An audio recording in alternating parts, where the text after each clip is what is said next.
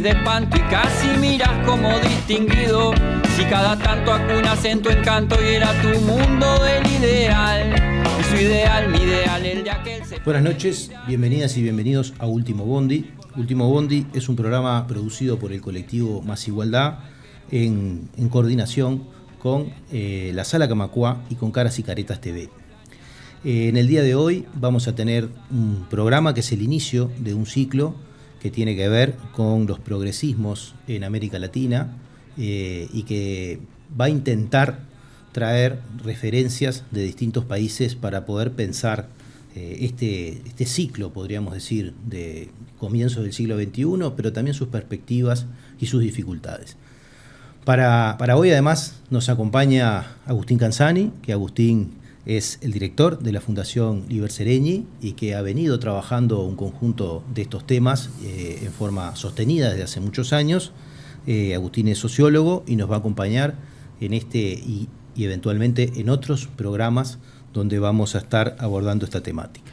Para el día de hoy elegimos Chile y para trabajar el tema de Chile tenemos una invitada y un invitado que voy a pasar a presentar.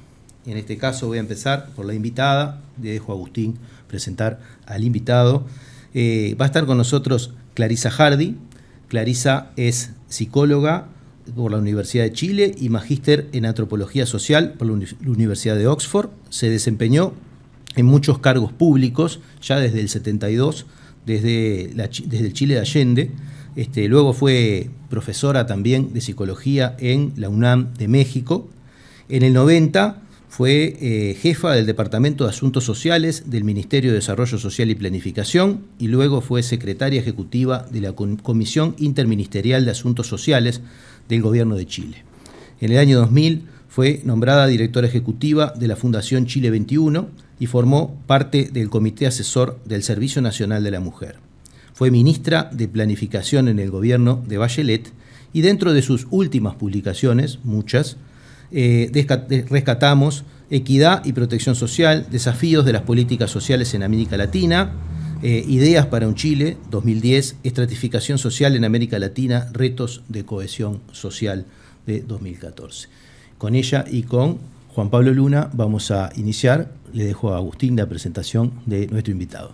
Gracias, un gusto. Juan Pablo Luna, quien tengo el gusto de presentar, es un colega que es doctor en ciencia política por la Universidad de North Carolina y Chapel Hill y ha trabajado en una cantidad importante de temas. Actualmente eh, trabaja en algunas cuestiones sobre crimen organizado, sobre representación política, sobre sistemas de partido y capacidades estatales y ha mm, incursionado en los últimos tiempos también en desarrollos metodológicos que buscan combinar de alguna manera las ciencias sociales con perfiles computacionales y también con análisis cualitativos. Es profesor titular de la Escuela de Gobierno de la Pontificia Universidad Católica de Chile y participa también en el Instituto Milenio de Fundamento de los Datos y en el Centro de Ecología Aplicada y Sustentabilidad. Ha publicado múltiples libros y artículos. Me permitiría citar tres, dos que creo que están bastante relacionados con lo que vamos a hablar ahora. Uno de ellos es En vez del optimismo, crisis de representación política en el Chile actual, que es de 2017 y anticipaba algunas de las cosas que vimos después en años recientes. Y el otro es La chusma inconsciente, la crisis de un país atendido por sus propios dueños, que es de 2021, donde disecciona varios problemas de la sociedad y la política chilena. Partidos disminuidos, no sé si lo estoy traduciendo bien, eh, me corregirá en todo caso Juan Pablo, es otro libro, más bien un reader que ha sido publicado también con otros colegas uruguayos que trata un poco la problemática de los partidos políticos en América Latina, pero que todavía tengo en deuda porque he leído solo parcialmente. Para entrar en tema, eh, vamos a pedirles primero que nada, en este primer bloque, como siempre, una aproximación al tema y en ese sentido les vamos a pedir que nos cuenten una breve historia del progresismo chileno para no chilenos, ¿no? Para, para otros, para que nuestros compatriotas puedan acercarse en forma más o menos rápida a través de algunas pinceladas que ustedes elijan este, para contarnos un poco esa, esa, esa idea. No sé quién quiere arrancar. Clarisa, Juan Pablo. Clarisa, Clarisa. Pablo. Yo quiero escucharte, Juan Pablo. Eh, no, yo, o sea, diría que eh, en términos históricos Chile tiene, eh, es interesante, digamos, en, en, cierto sentido pensar Chile en el siglo XX desde la crisis de, de los años 20 y 30, ¿no? donde de alguna forma hay quienes ven bastantes paralelos con lo que ha pasado desde el 2019 a la fecha hacia fines de los años 20, principios de los años 30, eh, Chile tiene, digamos, como la, ruptura eh, del, orden oligárquico, eh, digamos, que, de alguna forma domina la política chilena desde el siglo, desde el siglo XIX. la, digamos, una, nueva constitución y, es en ese marco eh, empieza una época, digamos, en la cual eh, es conocida como la época de los frentes populares, ¿no? donde el Partido Radical, junto con el Partido Socialista y el Partido Comunista, eh, que, que, empiezan a articularse, digamos, con fuerza en esos, en esos años, logran de alguna manera, digamos, este, digamos eh, controlar y, hacer gobierno, ¿no? Este, eh, hasta mediados del, siglo XX.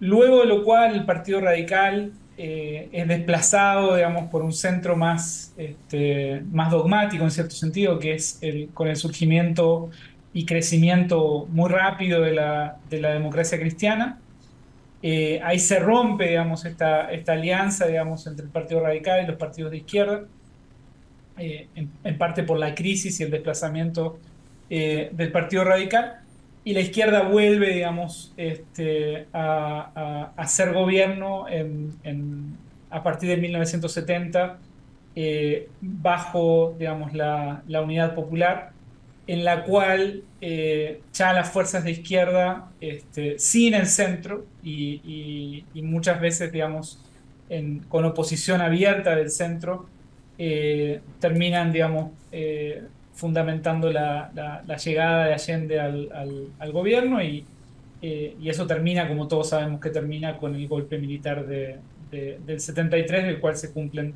50 años este, este septiembre.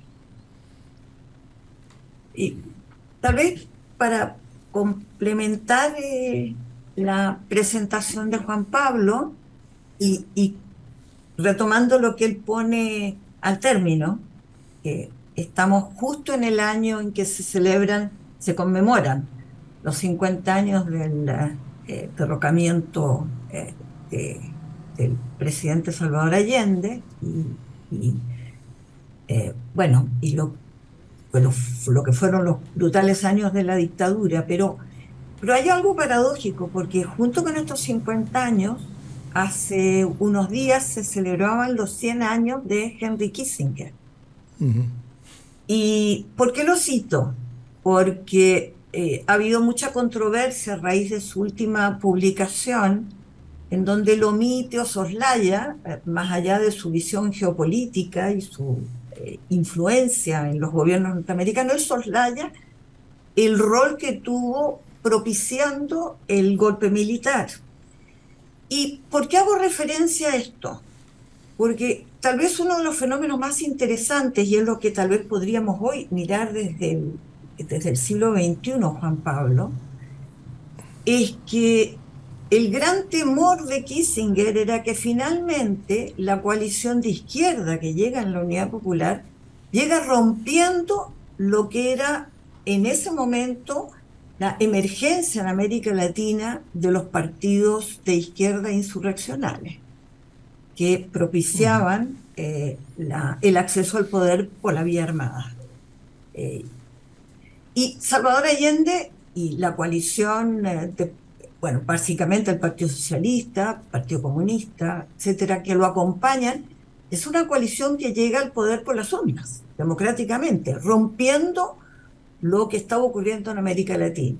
Y eso, lejos de ser una señal de que había una vía democrática de acceso al socialismo, se convirtió, y por eso cité a Kissinger, en el gran temor, porque por esas fechas los gobiernos ya sabían cómo lidiar desde los aparatos, desde sus aparatos militares, con las fuerzas insurreccionales. Lo que no sabían es lo que podía pasar políticamente cuando la izquierda accediera al poder democráticamente por la voluntad mayoritaria de sus pueblos soberanos. Y entonces tenemos la paradoja que es justamente este sello democrático, que fue un gran parteagua con el debate que había en las izquierdas latinoamericanas y que después se entronca con la discusión que hay en, en, Europa, eh, con el fin de la Guerra Fría y, y, bueno, todos los debates socialistas, comunistas, etcétera, yo creo que eso está en el trasfondo de una discusión que siendo parte de la trayectoria en Chile, que lo hace particularmente eh, interesante a la luz de él, lo que hoy día se está reproduciendo. Y tal vez me anticipo algo que van a venir en próximas eh, eh, preguntas de ustedes. Y con eso termino, porque ese sello hoy día nos interpela cuando tenemos una encuesta, no sé si viste Juan Pablo, la última encuesta que salió, Seth Mori de Marta Lagos, eh, el, el, renacimiento del pinochetismo en el país y por lo tanto no hubiéramos nunca creído que después de lo que tuvimos que vivir 50 años y de tener un liderazgo en la izquierda democrática, lo que está hoy día en discusión en el país es la democracia. Eh, hay una encuesta reciente que muestra un ascenso muy importante de personas que valoran positivamente lo que fue el golpe militar y Pinochet, la dictadura. Eh, estamos hablando en la, en el, hoy, eh, no obstante toda la trayectoria. Y por lo tanto, si de progresismo se trata, y uno dice qué es lo que tenemos en el trasfondo también, es el debate que está instalado, entiendo, también eh, en, distintas partes del mundo, no sé cómo lo vean desde el Uruguay, pero nos estamos enfrentando a una nueva ola, eh, modelos eh, autoritarios de, de, una derecha muy, muy conservadora, frente a la cual tiene que interrogarse el progresismo hoy día. Obviamente con claves del siglo XXI y no con lo que ocurrió en el pasado. Una pregunta que me surgía escuchándolos tiene que ver ya con una visión no tan atrás en la historia, sino más reciente. Luego el golpe de Estado, de hecho, también en Uruguay estamos cumpliendo este año, ahora dentro de pocas semanas, 50 años de golpe de Estado, se reconstruyen de alguna forma los, los sistemas de partidos, pero en Chile hay una experiencia relativamente original, que es la concertación. ¿no? Chile se había presentado, uno podría decir casi como un país de tercios cuando gana Allende, de tercios un poquito desiguales en algún sentido, pero en ese proceso de salida de la dictadura se construye esta herramienta política de la concertación que de hecho, salvo el último gobierno de Bachelet, eh, abarca buena parte de los gobiernos que Chile tuvo eh, desde el retorno a la democracia. ¿En qué medida esa experiencia, esa herramienta política de la concertación, digamos, permitió desarrollar programas progresistas y en qué medida no? Porque de alguna manera ahí está el peso de la democracia cristiana que no deja de ser un actor fundamental, por lo menos, creo yo, hasta, hasta el último gobierno de Piñera. Yo quisiera agregarle antes que contesten si en ese, en esa en ese desarrollo programático se distinguen trazos, como quien dice, de, la primera impronta, ¿no? o se marca una, una ruptura entre, entre lo que podría haber sido eh, la propuesta del gobierno de Allende, más allá de las cuestiones de época, ¿no? Este, que, atravesaron toda América Latina, si existe, existe alguna continuidad o podríamos decir que, esta concertación viene a ser una síntesis nueva este, en relación a, lo que puede haber sido un concepto de izquierda progresista. Mí me gustaría escuchar a Claricia respecto a esto, que es una, protagonista de, La concertación, dices tú. soy, soy él, me hace la broma esto porque en, Chile lo que está en discusión y que probablemente lo vamos a abordar más adelante es la concertación y lo que fueron los sectores de, izquierda dentro de esta coalición de centro-izquierda, vis a la nueva izquierda que emerge ahora. Y bueno, primero decir que fue muy eh, eh, inédito para la historia y la tradición chilena el que se construyera una coalición del carácter que tuvo eh, la concertación, porque y fue precisamente en la por la lucha en la lucha por la recuperación democrática este encuentro que no parecía posible entre la democracia cristiana y la izquierda. Eh, una cierta parte de la izquierda, porque hay que reconocer que para la construcción de la transición, la concertación, eh, quedó fuera el Partido Comunista. Es decir, estaba, estamos hablando que de las corrientes tradicionales, el Partido Comunista acaba de cumplir 110 años en Chile y es probablemente de los partidos tradicionales a pesar de que todos tienen baja votación, el que tiene una votación hoy día significativa, dentro de lo limitado que son estos eh, partidos tradicionales. Quedó excluido porque, eh, eh, digamos, en, este debate que se, de reconstrucción de condiciones para enfrentar la transición post-dictadura, era inviable pensar, imposible pensar que cohabitaran en una misma coalición de gobierno la democracia cristiana con una clara vocación anticomunista, eh, eh, es histórica y que la ha acompañado con el Partido Comunista. Sin embargo, el Partido Comunista estuvo respaldando electoralmente a lo largo de todos los gobiernos de la concertación.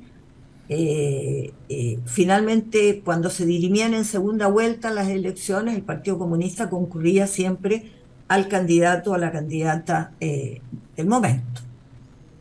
Eh, y la concertación empieza eh, a, tener ya su, digamos, es decir, con la concertación creo que nadie podría, parte de las chistes que hay es que cuando digo la nueva izquierda que nace, nace a la luz de, reprocharle a los a, lo que fueron las coalición gobernantes progresistas previas, reprocharle esos 30 años. Eh, y por lo tanto desconocer lo que hubo durante esos tres años de progreso en el país. Hay que decir, para recoger la historia fidedigna de la concertación y que da origen después a la nueva mayoría, en que finalmente en ese gobierno se amplía la alianza e ingresa al Partido Comunista. En el segundo gobierno Bachelet y en donde las, las eh, diferencias se dieron a su interior con mucha, mucha fuerza precisamente por la heterogeneidad política que representaba esa gran alianza de coalición de gobierno. Y hay que decir que dentro, a lo largo de este periodo, y es importante rescatarlo, siempre hubo dos corrientes de debate al interior del mundo del progresismo que se graficaron en su momento con la corriente de los autoflagelantes y los autocomplacientes. Los autoflagelantes son aquellos que estábamos dentro de la concertación pensando que había mayores condiciones de radicalidad de proceso eh, de reformas que el país requiere. Y los llamados autocomplacientes que eh, eh, sostenían de que había que avanzar en lo que se llamaba la medida de lo posible. Siempre ha habido una broma al respecto. Es muy difícil avanzar sin la medida de lo posible, digamos. El, punto es quién y cómo se definía lo posible. Esa era la discusión. Y en eso hubo siempre un debate muy rico al interior de la concertación. Y la concertación logró convivir, pero con la clara hegemonía, esto hay que decirlo, del llamado mundo de los complacientes y por lo tanto, si bien hubo avances y hubo progresos, fue sobre la base también de frenar muchas eh, iniciativas que pudieran haber probablemente descomprimido parte de la conflictiva que se fue acumulando posteriormente y que le ha costado finalmente también a la coalición progresista eh, su legitimidad frente a la ciudadanía. Eh, yo me quedo ahí porque no quiero eh, usar mucho el tiempo, pero podemos conversar o dialogar sobre esto, Juan Pablo. No, yo eh, iba a mencionar justamente el tema de, autocomplacientes y, autoflagelantes. Creo que es importante también mencionar que eh, no hay concertación sin la experiencia de la UP ¿no? y sin eh, la autocrítica que ambos sectores hacen, tanto la, la, DC, digamos que en su gran mayoría es, es apoya el golpe de Estado, ¿no? y sin una, una, autocrítica muy fuerte de la izquierda, sobre todo en el exilio, respecto a la, a la experiencia eh, de, la, de, la, de, la, unidad popular. Eh, yo diría que lo, lo otro que es eh, importante o relevante, por lo menos para, para mí, de, de, relevar respecto a la experiencia de la concertación, es que más allá, digamos, de del trabajo en el gobierno y tal vez en parte por eso.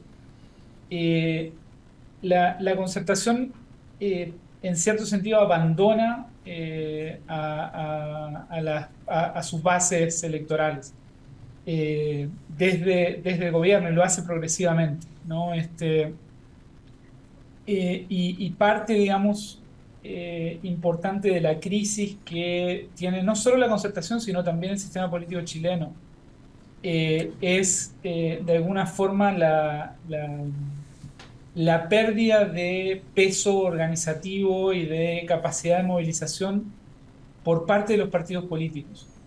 Este, eh, y su sustitución por liderazgos territoriales, caudillismos territoriales, que siguen aportándole votos por mucho tiempo a esos partidos y a esas etiquetas partidarias, eh, pero que van perdiendo eh, organicidad, eh, coherencia programática, capacidad de movilizar a, la, ciudadanía en la, en la post-transición. Y, yo creo que ahí hay uno de los... Si, uno mira, digamos, fuera de la élite política y, trata de, de, pensar, digamos, qué, otros problemas puede haber tenido la concertación en términos, digamos, de u otros déficits, ¿no? Este, como contrapartida, digamos, de, de, una serie de éxitos en términos de, del gobierno y de la, de, la política pública en la, en la post-transición, eh, tiene que ver con, con, ese abandono de alguna forma del territorio, de, eh, de la organización social eh, que, de alguna forma va haciendo más fina y cada vez más tenue la presencia de esos partidos en, en, la sociedad. Eh, Clarisa, lo que le vamos a pedir para seguir, porque ya de una manera u otra fuimos entrando en el segundo bloque, así que vamos a ir en un corte de un minuto y seguimos en el segundo bloque ya entrando directamente en este análisis de, este, como habíamos planteado, gestión, logros, pendientes, errores este, lucha política a la interna, con la derecha, entre las izquierdas. Este, así que en un minuto eh, volvemos, en un minuto seguimos en el segundo bloque de Último Bonte.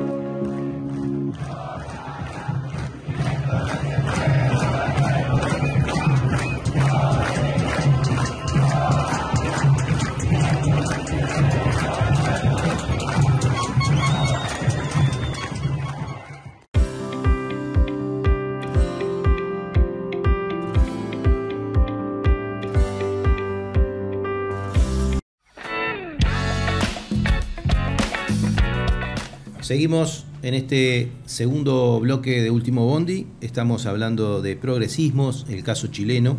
Estuvimos haciendo una, rápida recorrida por la historia del progresismo en Chile y estábamos llegando un poco a, nuestros días, o bueno, al siglo XXI, y haciendo un balance sobre eh, la concertación y sobre eh, bueno, los problemas de, del proceso de, gobierno, de desgaste.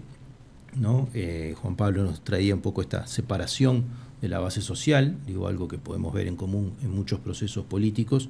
Eh, y bueno, para este segundo bloque queríamos seguir profundizando un poco en eso, ¿no? Bueno, eh, ¿cuáles han sido los logros? ¿no? Clarisa traía, bueno, este, hay que justipreciar también algunos, este, algunos no, un montón de avances este, a nivel social que se han producido y poner todo eso arriba de la mesa a la hora de hacer un balance. Y bueno, este es el, bloque para eso. Agustín, no sé si querés plantear.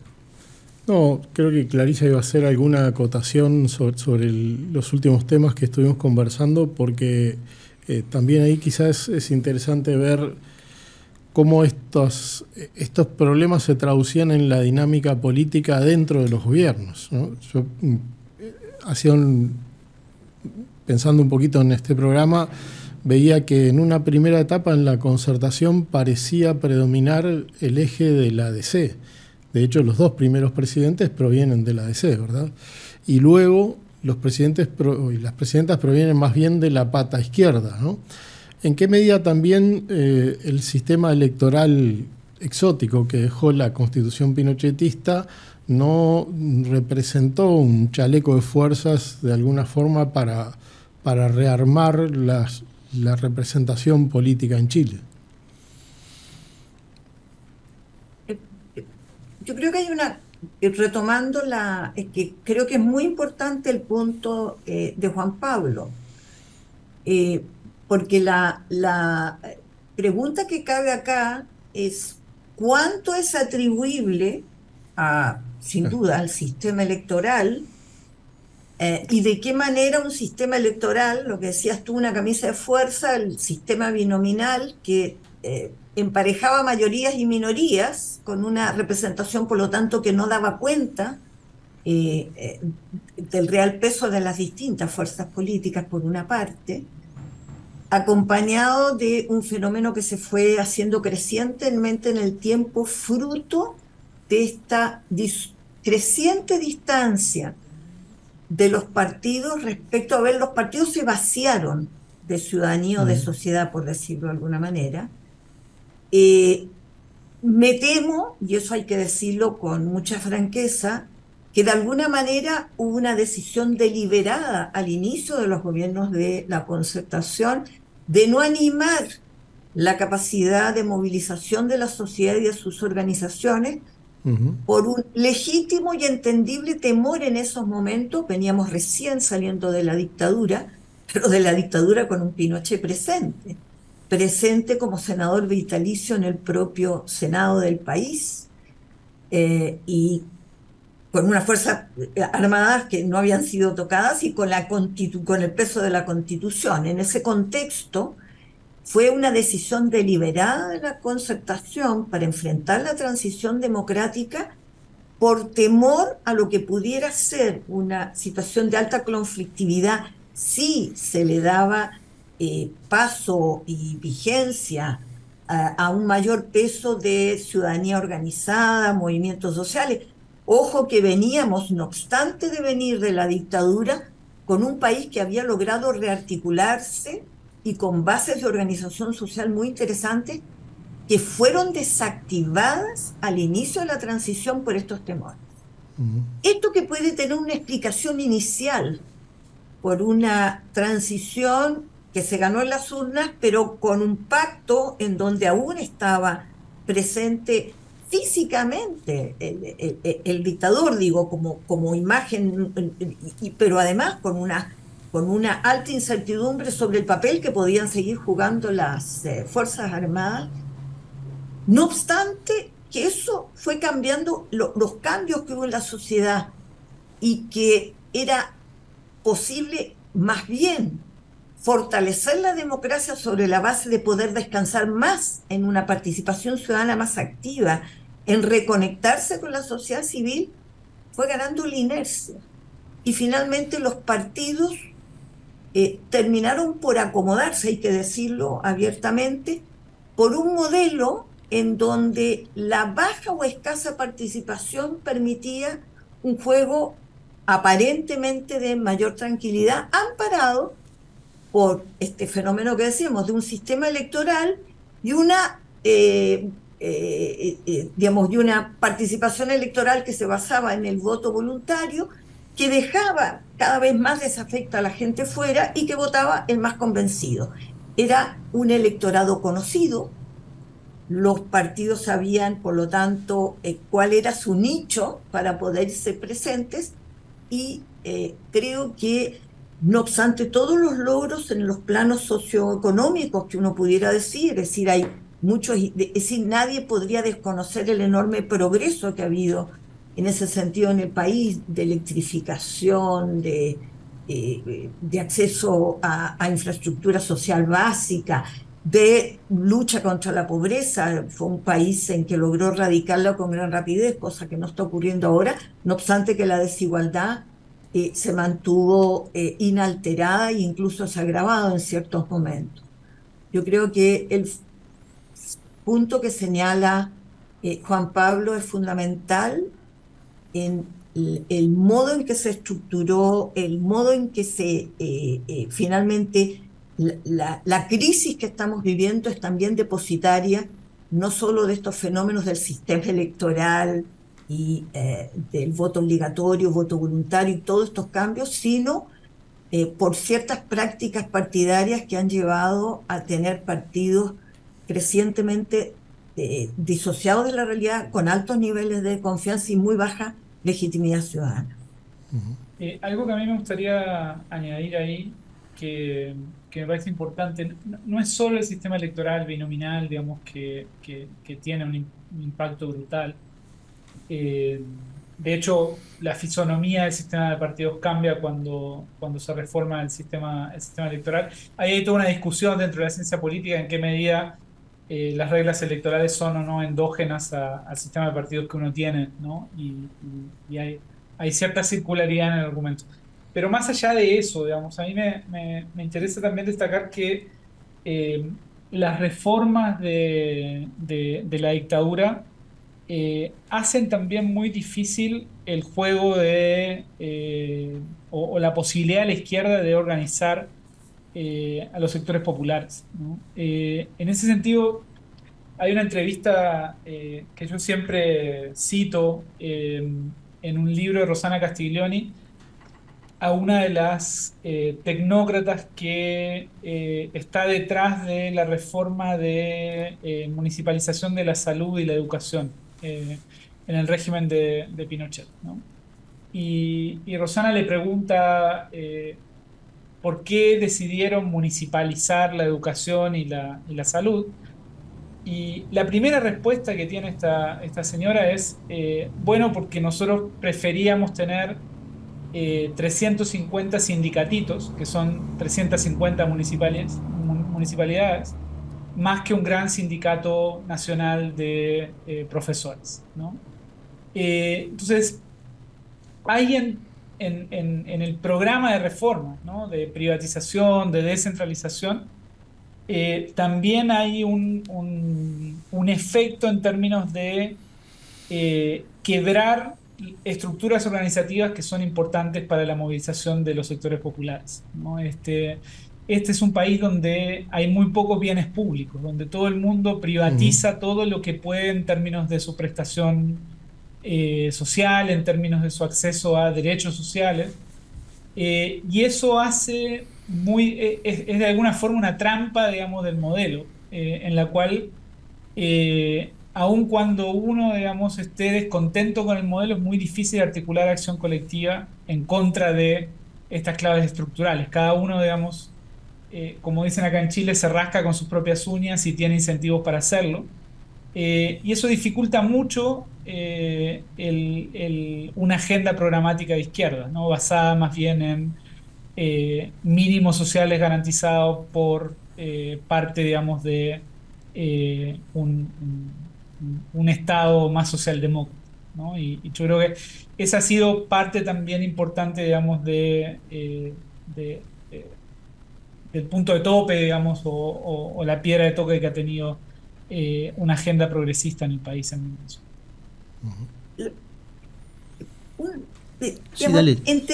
entendiendo que hay una base en los fenómenos de municipalización de la salud y la educación, que de alguna manera atomizaron también y, eh, la posibilidad de articulación de grandes eh, representaciones, y hay que decir que ni siquiera eso es suficiente como explicación en, la, en, eh, en en este fenómeno que, al que alude Juan Pablo, que yo diría es probablemente la gran derrota más cultural que de otro tipo. Eh, y tiene que ver con la demora en ciertas iniciativas que sí eran prerrogativas y posibles de ser tomadas desde el Ejecutivo y en donde ahí las diferencias entre llamados complacientes, flagelantes en su momento, y posteriormente, cuando surge ya la nueva mayoría en, la, en el espectro amplio de lo que fue la centroizquierda, incorporando también al Partido Comunista, de diferencias muy importantes que impidieron que antes de que pasara tanto tiempo hubiera una suerte de eh, acostumbramiento de la sociedad a un cierto modo eh, de sentirse más que ciudadano, consumidor de sus derechos. Eh, y en ese sentido creo que cabe un legítimo reproche a lo que se pudo haber hecho y no se hizo en ese sentido.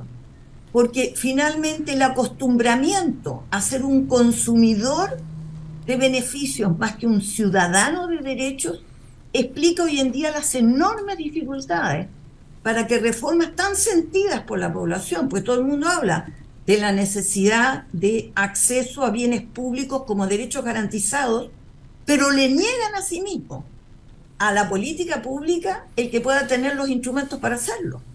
Hay un sistema en discusión, un sistema de pensiones que es estrictamente contributivo, es decir, solo con tus ahorros, no hay fondos de reparto, fondos solidarios intergeneracionales que compensen riesgos, y la población no los quiere, quiere la mejoría de sus fondos de pensiones, pero no quiere fondo de reparto. Y esto tiene que ver con que finalmente son 40 años de haber vivido ciertas experiencias en donde terminan por sentirse que son dueños de fondos que ni siquiera, son precarios.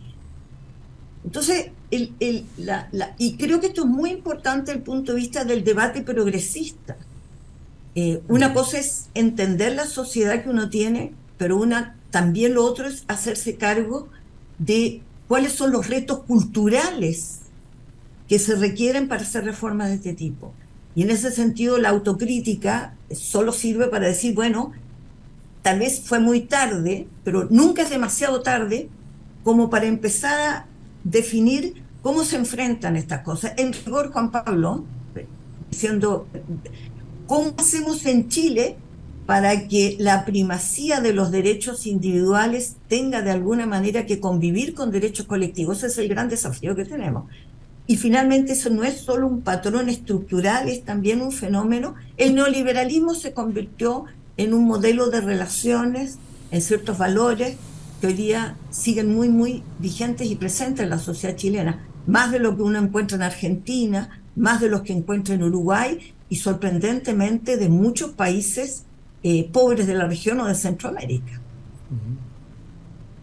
Sin duda, de hecho, lo que diría Clarisa es que en parte eso es justamente, digamos, eh, lo, que, lo que de alguna forma no entiende o, lo que lleva al fracaso al, proceso constituyente anterior, ¿no? O sea, es justamente, digamos, eh, de alguna manera una nueva élite, digamos, que viene a eh, desafiar a, la élite tradicional, eh, pero que tienen los mismos problemas para, o más aún problemas para sintonizar y entender esa cultura popular donde, donde, donde estos valores del individualismo, digamos, y de, eh, de, cada uno acá se salva como puede, yo, digamos, no, no, no, tengo por qué contribuir a soluciones colectivas, está súper cristalizado, ¿no? Y, y, como tú decís, yo estoy de acuerdo, o sea,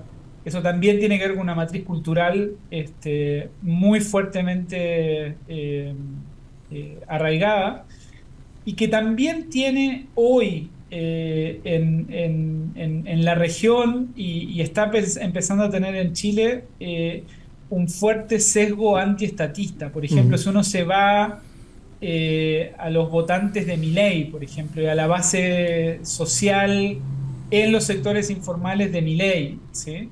uno encuentra cosas parecidas a las que encontrábamos acá en el norte con el votante de Parisi. ¿no? Eh, básicamente, eh, emprendedores eh, muchas veces informales,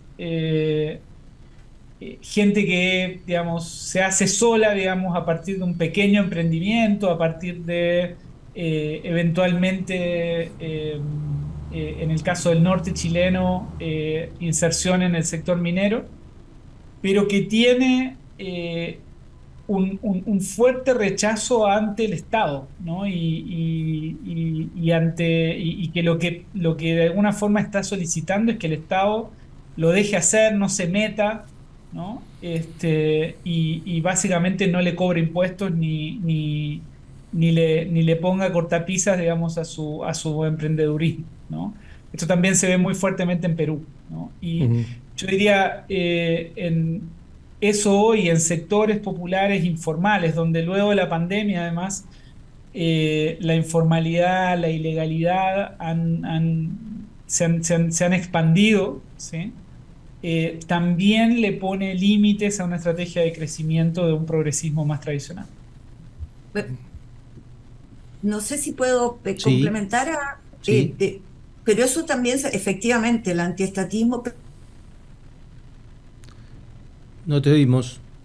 Juan Pablo también lo ha, lo ha mencionado en otras ocasiones en que hemos estado en, reunión, y que tiene que ver con corrupción. Es decir, también el Estado visto, eh, es decir, eh, eh, digo, no solo hay esta cultura, fíjense que no es que yo me rasco con mis uñas, lo más grave es la sensación de que todo lo que tengo es por mi esfuerzo y mi mérito, y por lo tanto es el valor del reconocimiento de mi propio esfuerzo, en circunstancia que la evidencia si, palmaria es que no tienes una retribución equivalente muchas veces a tus méritos y que sí te estás rascando con tus uñas. Ese fenómeno es el difícil de, de romper, esta imagen de que todo lo que tengo es fruto de mi esfuerzo y descubres que no puedes decir, pero si usted lo que tiene es casi nada. Usted se esfuerza, se esfuerza y tiene mucho menos de lo que podría si considerara la suma de esfuerzos colectivos. Es, eso. Y esto tiene que ver, o agravado, yo no, es decir, obviamente por la corrupción que sí permeó eh, al sistema político y, y, ha habido un problema serio de pérdida de confianza de las instituciones por la corrupción entre dinero y política, pero tanto más que la corrupción en ese sentido tiene que ver con el uso abusivo del poder. Y entonces también nos enfrentamos, que es un, los latinobarómetros nos venían diciendo esto para América Latina y para Chile, además, hace rato. Esto no es un fenómeno nuevo, es de las desconfianzas. En el fondo, la sensación de que da lo mismo a quien vote izquierdas o derechas, Finalmente, el poder se alimenta a sí mismo y yo sigo, sigo siendo siempre el que espera. Entonces, si bien hay elementos objetivos detrás de eso, están estas otras trabas estructurales que veíamos con Juan Pablo, en que los gobiernos progresistas, incluso con voluntad, eran impotentes para hacer estos cambios. La camisa de fuerza en muchas de estas cosas ha sido sin duda la constitución. Es decir, buena parte de las iniciativas para reformar el acceso a bienes públicos ha sido con amparo en, eh, en, la Constitución, aparte eh, de los supraquórum eh, mayoritarios que tienen hoy día para legislarse estas materias en el Congreso y que requieren mayorías muy, muy marcadas para muchas de estas reformas. Ahí eh, me gustaría solo, digamos, eh, complementar también a, Clarisa. Yo creo que eh, nosotros muchas veces pensamos en esta, en esta dicotomía Estado-mercado, ¿no? Y, mi impresión, y, esto viene, digamos, de trabajo de campo también en, torno, digamos, al estallido chileno, es que lo que se configura ahí es una imagen, un imaginario de una coalición de abusadores, eh, en la cual eh, están las empresas, está el sector privado, pero junto a eso está eh, la política y el Estado. Y, esto es un, es, un, conglomerado de abusadores. Eh, donde eh, en ese momento, hoy esto ha cambiado y, podemos hablar más adelante de cómo ha cambiado, pero en ese momento lo que cristaliza, digamos, es la política, los empresarios, el Estado se benefician a sí mismos ¿sí? y se joden a la gente, a los sectores este, más vulnerables.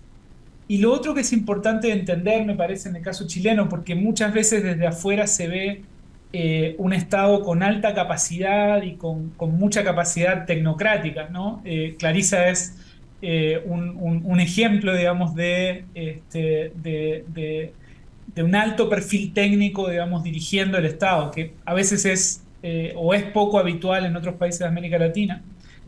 Pero mi impresión es que es un Estado que tiene esa tecnocracia, que tiene esa capacidad eh, instalada en, arriba, eh, pero que cuando se despliega territorialmente lo hace de forma muy despareja, eh, de forma muy inconsistente ¿sí? y de forma regresiva. ¿no? El, mejor estado municipal es el estado de quienes menos van a la municipalidad porque no necesitan nada de la municipalidad. ¿no? Y el peor estado municipal muchas veces está donde la gente más requiere de la municipalidad y más requiere de gobiernos locales que son su único punto de contacto eh, con, con, la institucionalidad.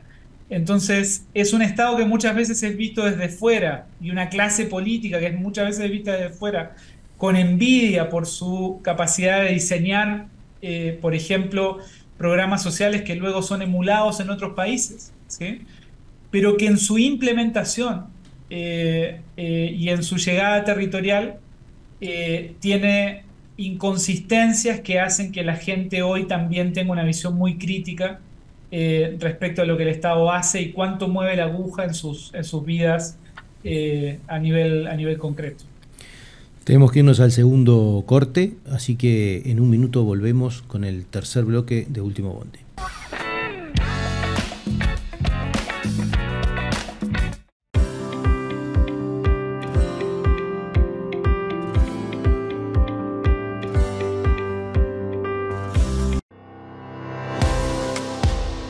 La defensa del trabajo y el derecho al descanso, apostando a crecer juntos y juntas. Nos une la memoria y una historia de lucha que llevamos con orgullo. Nos une jugar y divertirnos sintiéndonos iguales, caminando, sin dejar atrás a nadie. Nos une la democratización de la palabra. Nos une lo que nos emociona y moviliza. Nos une compartir y soñar el futuro. Con AEBU tenés derechos. AEBU, un sindicato, una comunidad.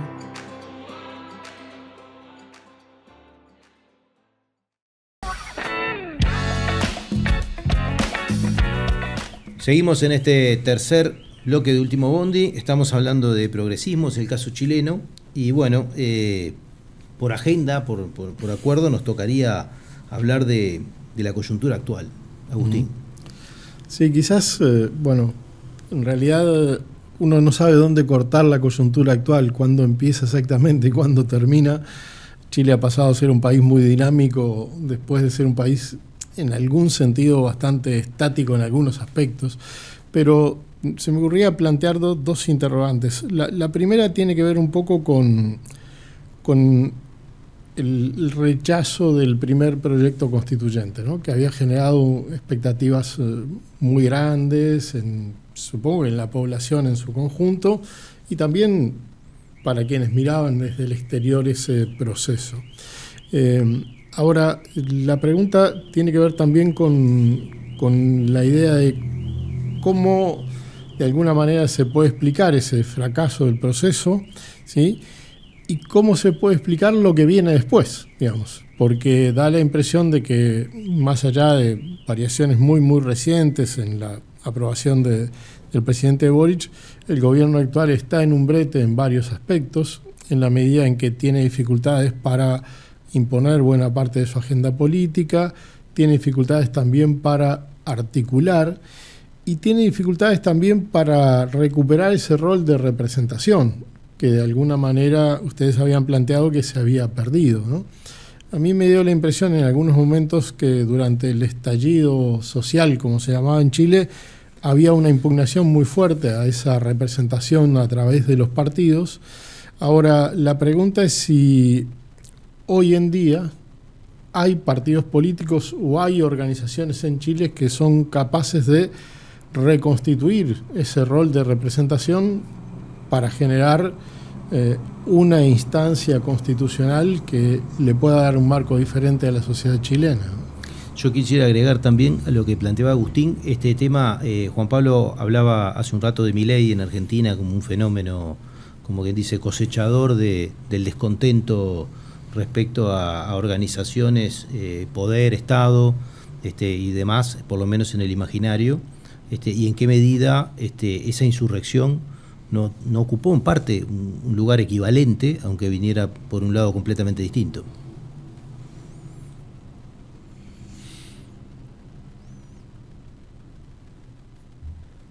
Arisa, yo hablé mucho del bloque anterior. Eh, eh, eh, estoy intentando ordenar porque eh, son complejas las preguntas en el sentido de que es muy difícil eh, poder decir dónde está el punto en la pregunta, sobre todo inicial, sobre los partidos políticos. Eh, acá hay un fenómeno, por lo menos en parte está explicado, la primera pregunta fue el rechazo de, eh, del, proceso constituyente anterior. Y yo creo que esto eh, inequívocamente se asocia al fenómeno del estallido, a lo que representó, a cómo fue leído y a cómo lo podemos leer hoy con el paso del tiempo. Perdón, Clarisa, porque mi, pregunta venía porque uno desde fuera, puede ser una este, percepción equivocada, daba la impresión de que los partidos políticos abdicaron su rol de representación en el proceso constituyente chileno, ¿no? Que fue ocupado... ¿Abdicaron? abdicaron, abdicaron de su rol de representación. los partidos políticos se pusieron en el lugar que la sociedad los puso.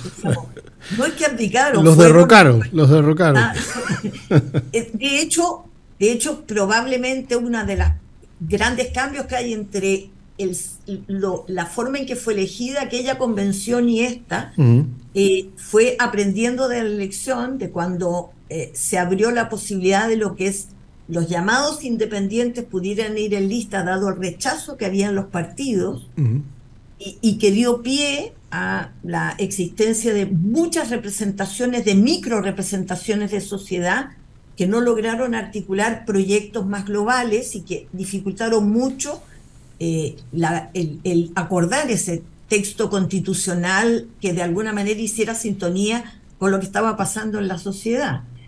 Pero esto venía arrastrado efectivamente de, una, de una expresión a nivel social de la escasa representación eh, en aquel momento, lo que dijimos, partidos que se vaciaron de sociedad y de ciudadanía y que quedó muy manifiesto.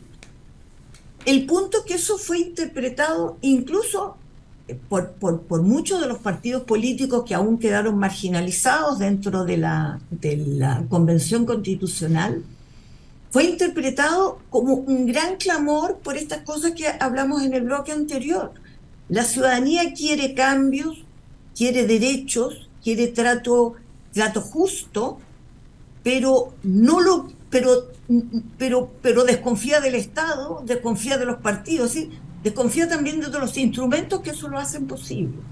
Y por lo tanto, el combinar esa ecuación, esa lectura no fue hecha.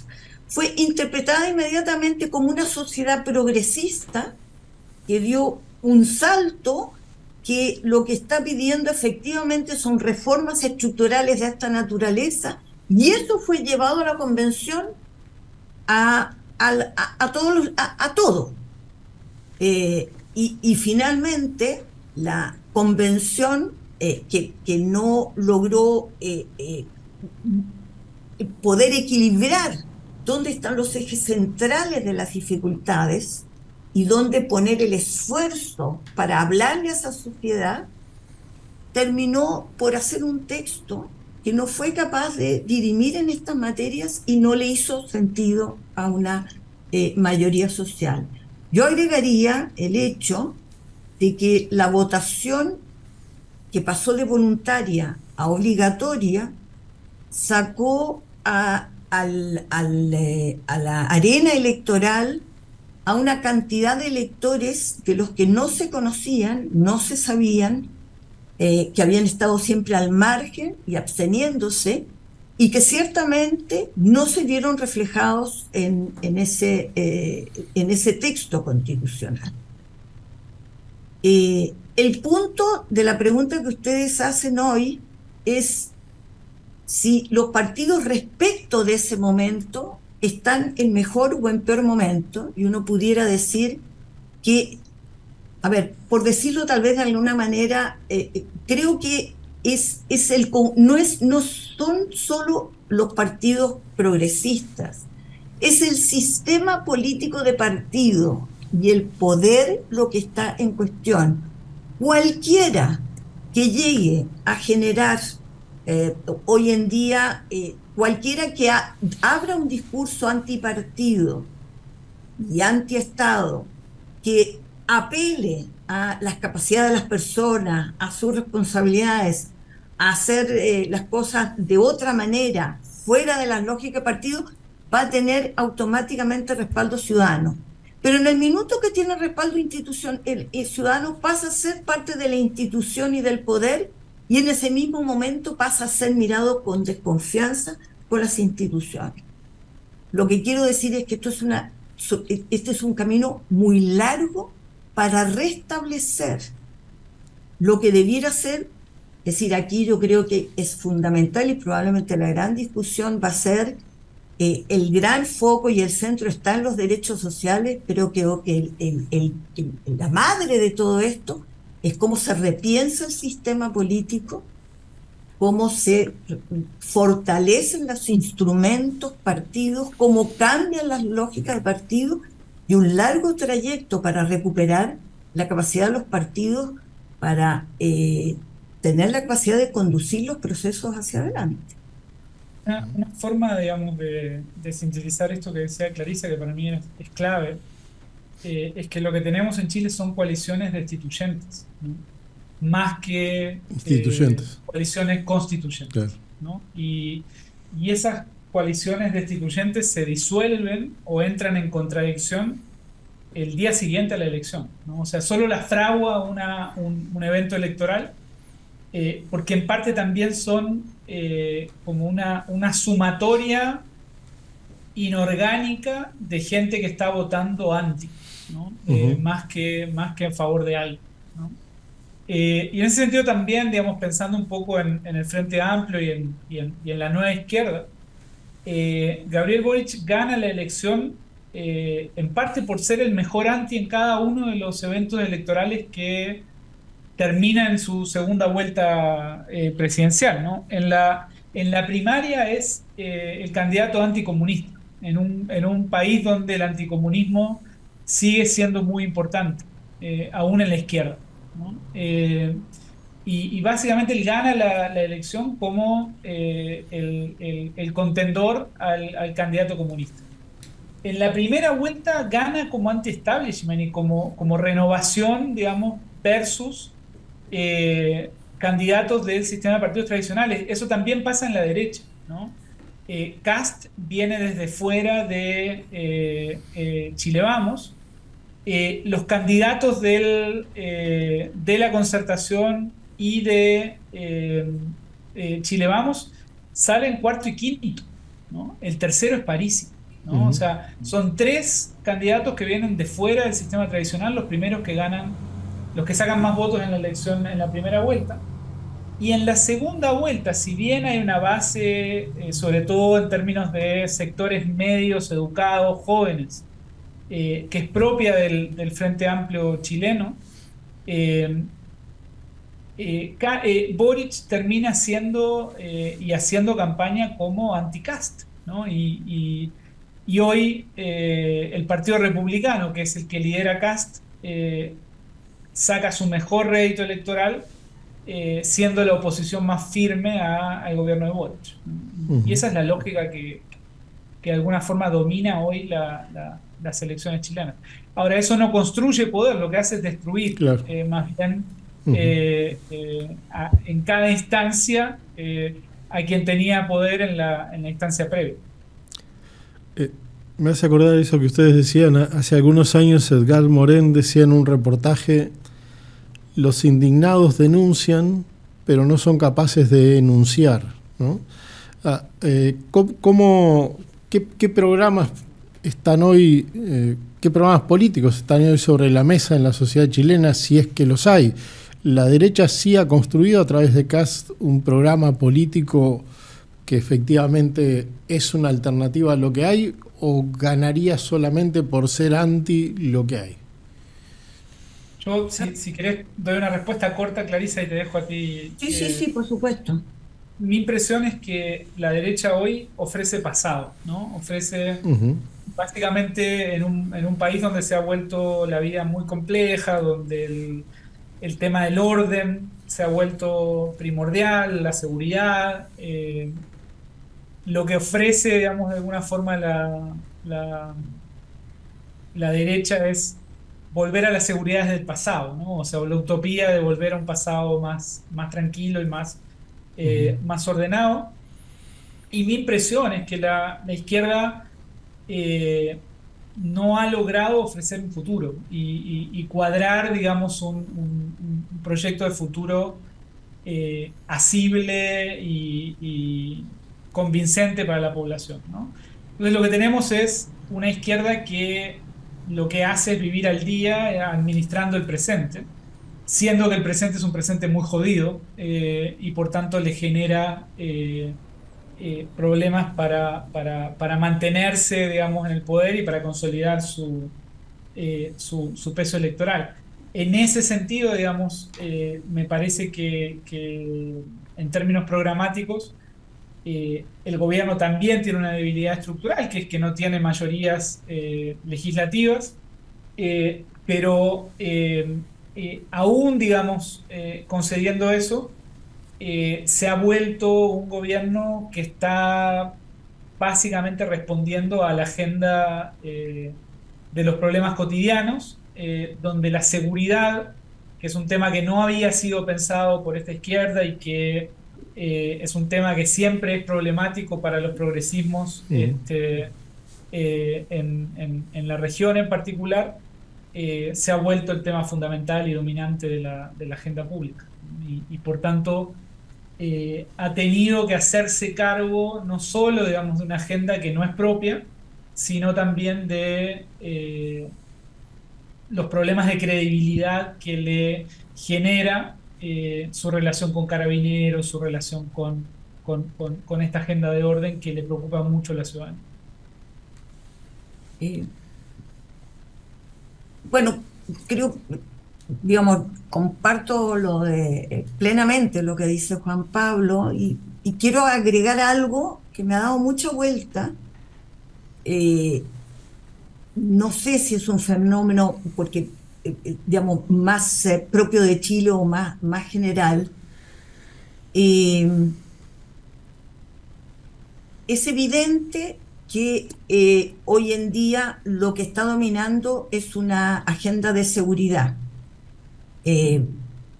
efectivamente, Chile no tenía una tradición de migración como la que se abrió muy rápidamente, en muy pocos años, en un país eh, en donde hay una gran resistencia a aceptar la diversidad. Es un país de origen muy homogéneo.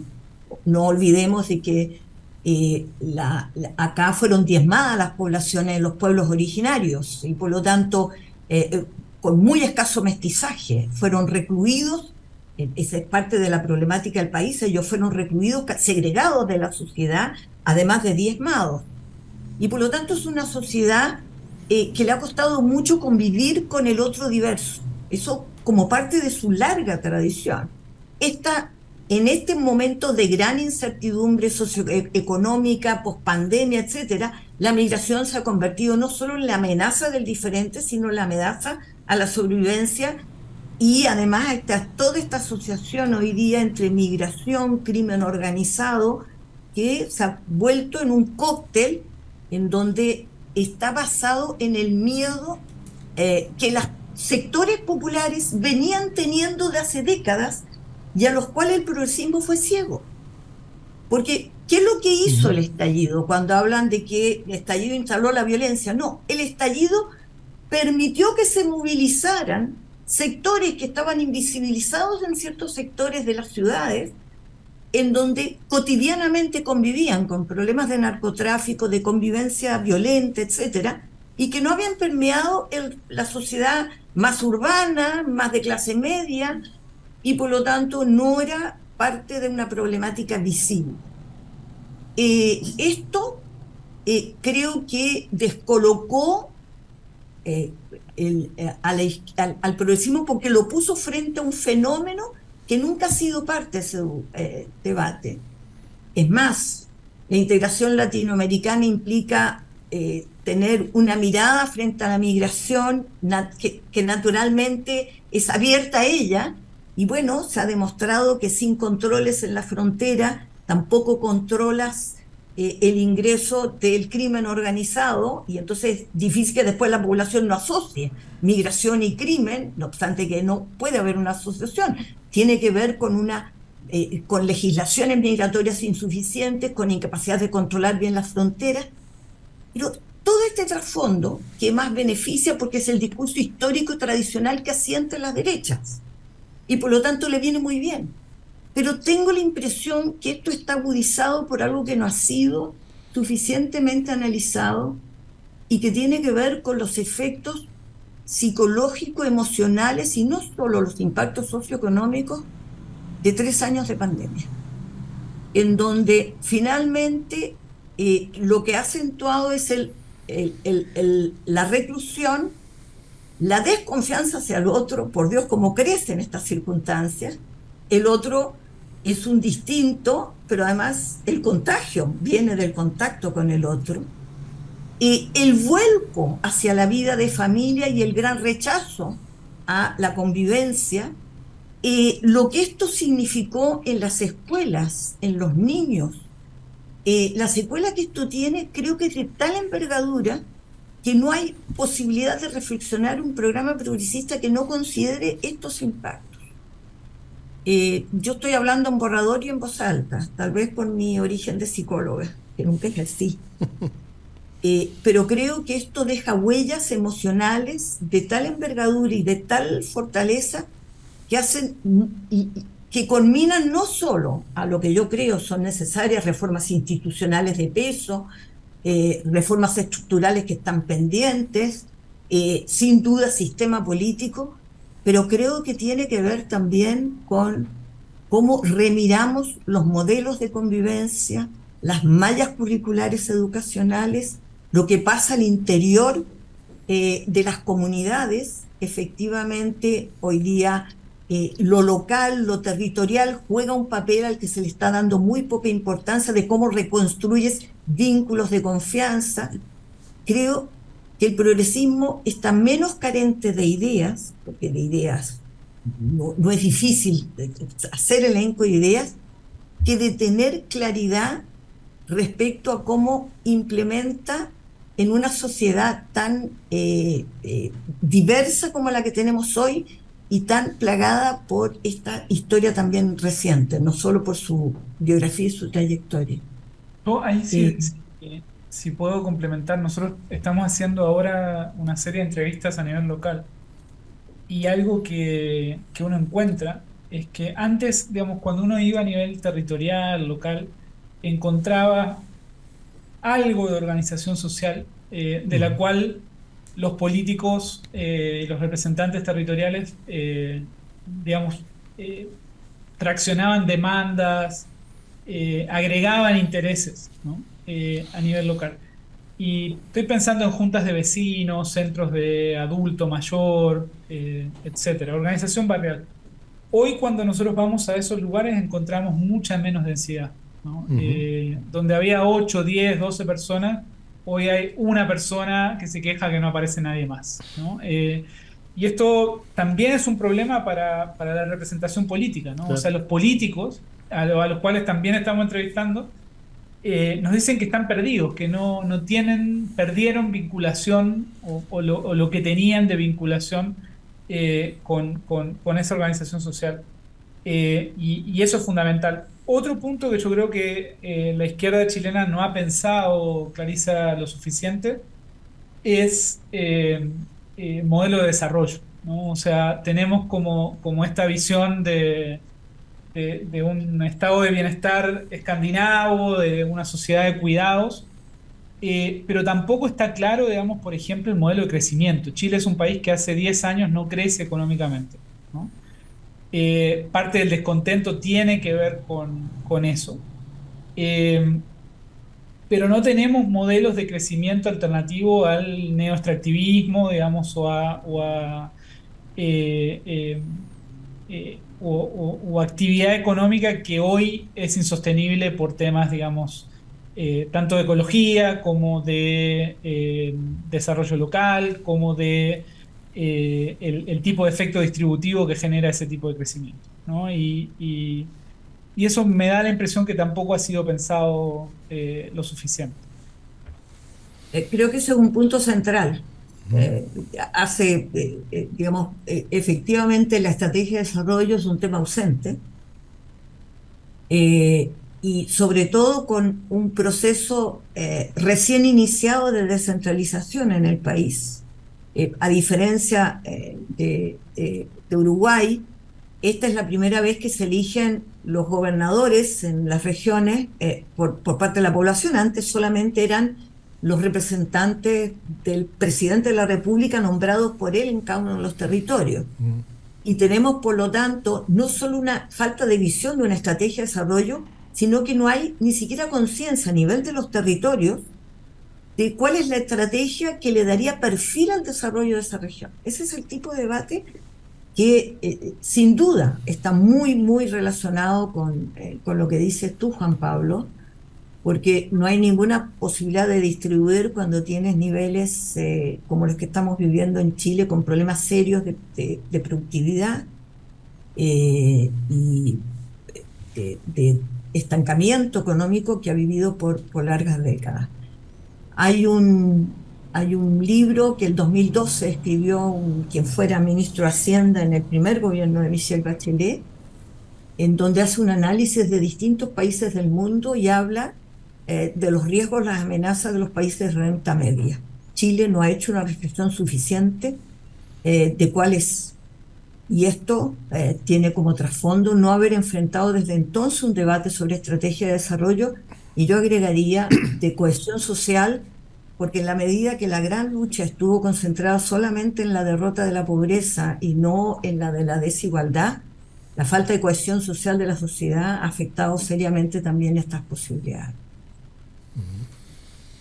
Bueno, Agustín. No, quizás una última pregunta que tiene que ver con, con qué cosas siguen vivas de ese momento del estallido social. Daba la impresión de que ahí había una protesta importante, no solo también no solo ante los poderes públicos, ante los poderes privados, sino también una disconformidad muy fuerte con las desigualdades diversas y, abundantes en, la sociedad chilena.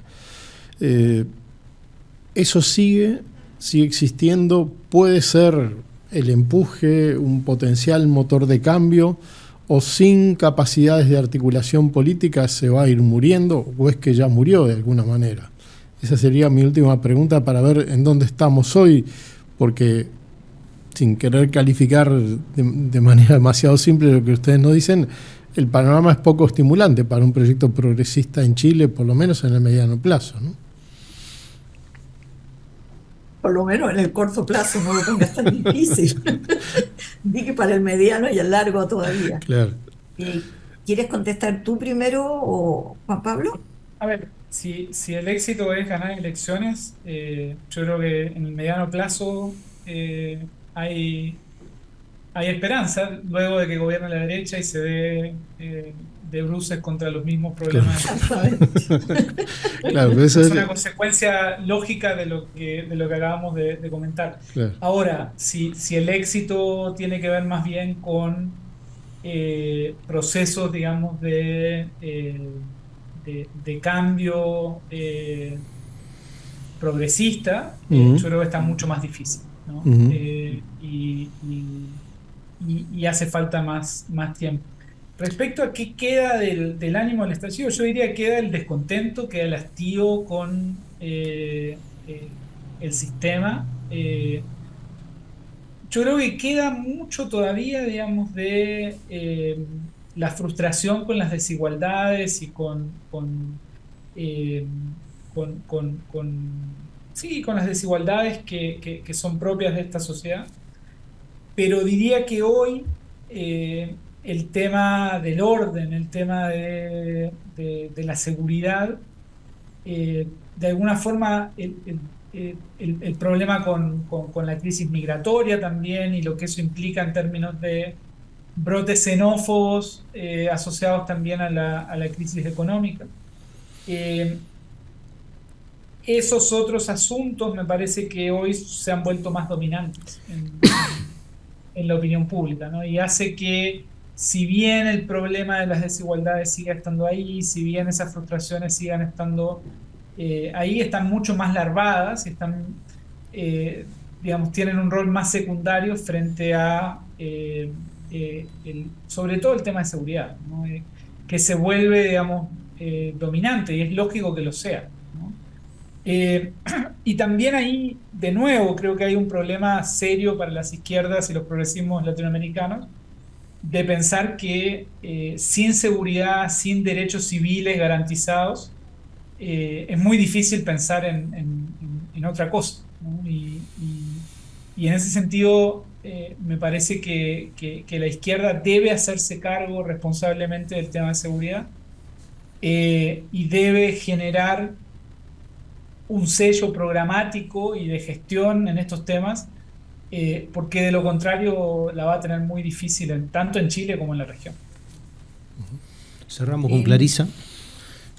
ya estamos pasados de hora. El estallido, yo creo, una cosa, eh, el estallido tuvo una salida política que fue leída yo diría, inteligentemente por un sistema político que ahí reaccionó razonablemente, eh, cuando encontró en el paraguas del proceso constituyente una manera de contener lo, la conflictividad que ahí estaba presente. Pero lo que nos olvidamos es que el reclamo fue por darle una salida institucional sobre la base de un proceso constituyente y paralelamente hubo un compromiso de abrir una agenda social de soluciones.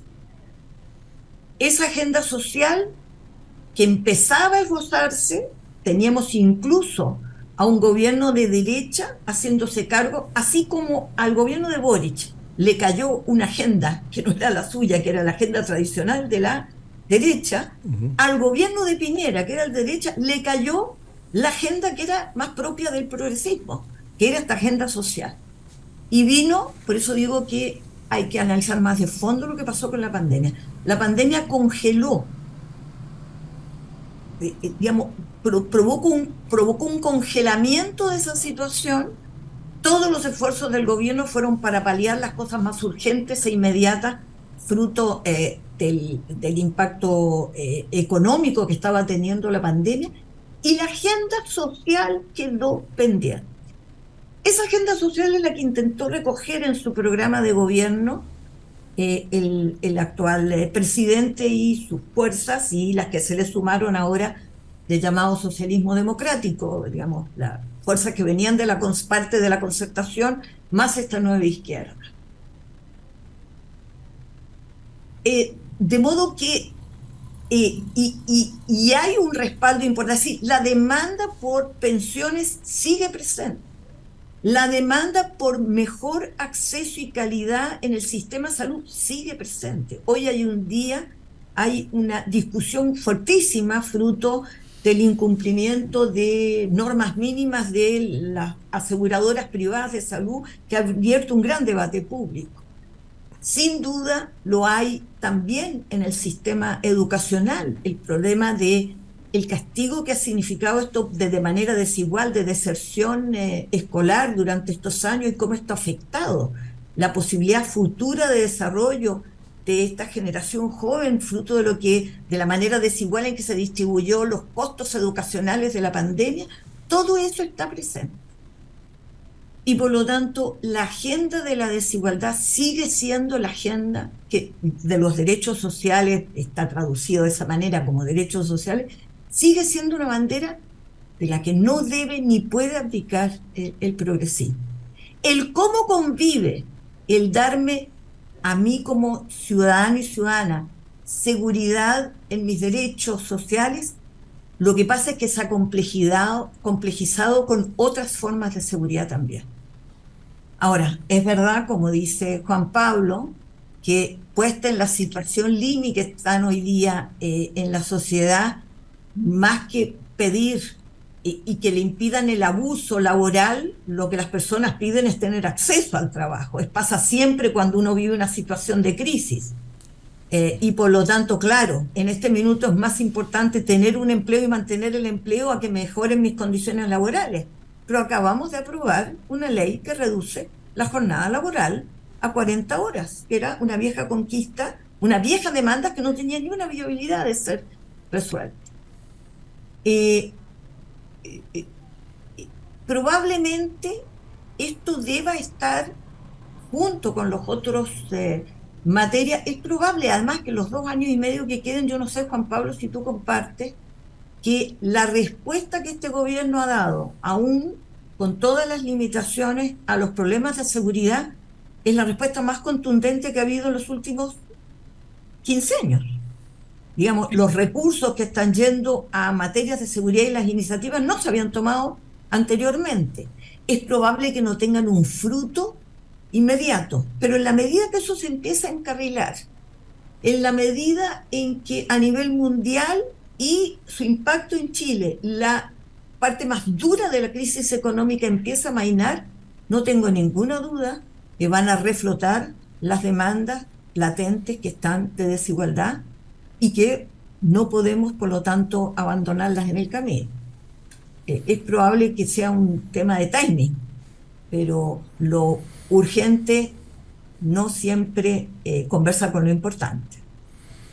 Bueno, estimados, eh, la verdad que ha sido un gusto y veo que podríamos seguir un rato más. Nos tenemos que ir, nos pasamos ampliamente el tiempo, pero valía la pena. Un gusto eh, para mí también y agradecerle a, quería agradecer a, Pablo y, a Clarisa y agradecerle a, ustedes dos por la invitación. y bueno, nosotros seguiremos intentando recoger otras experiencias y compartiéndolas, bueno, también con ustedes por, por los medios que, que nos vinculan. y bueno, agradecerles a ambos, a los tres, bueno, en realidad, desde el colectivo Más Igualdad por este tiempo que nos, que nos han regalado y toda esta información que nos han y estas reflexiones que nos han traído. Bueno, muchas gracias y nosotros nos vemos el próximo martes en otra propuesta de Último Bondi. Buenas noches.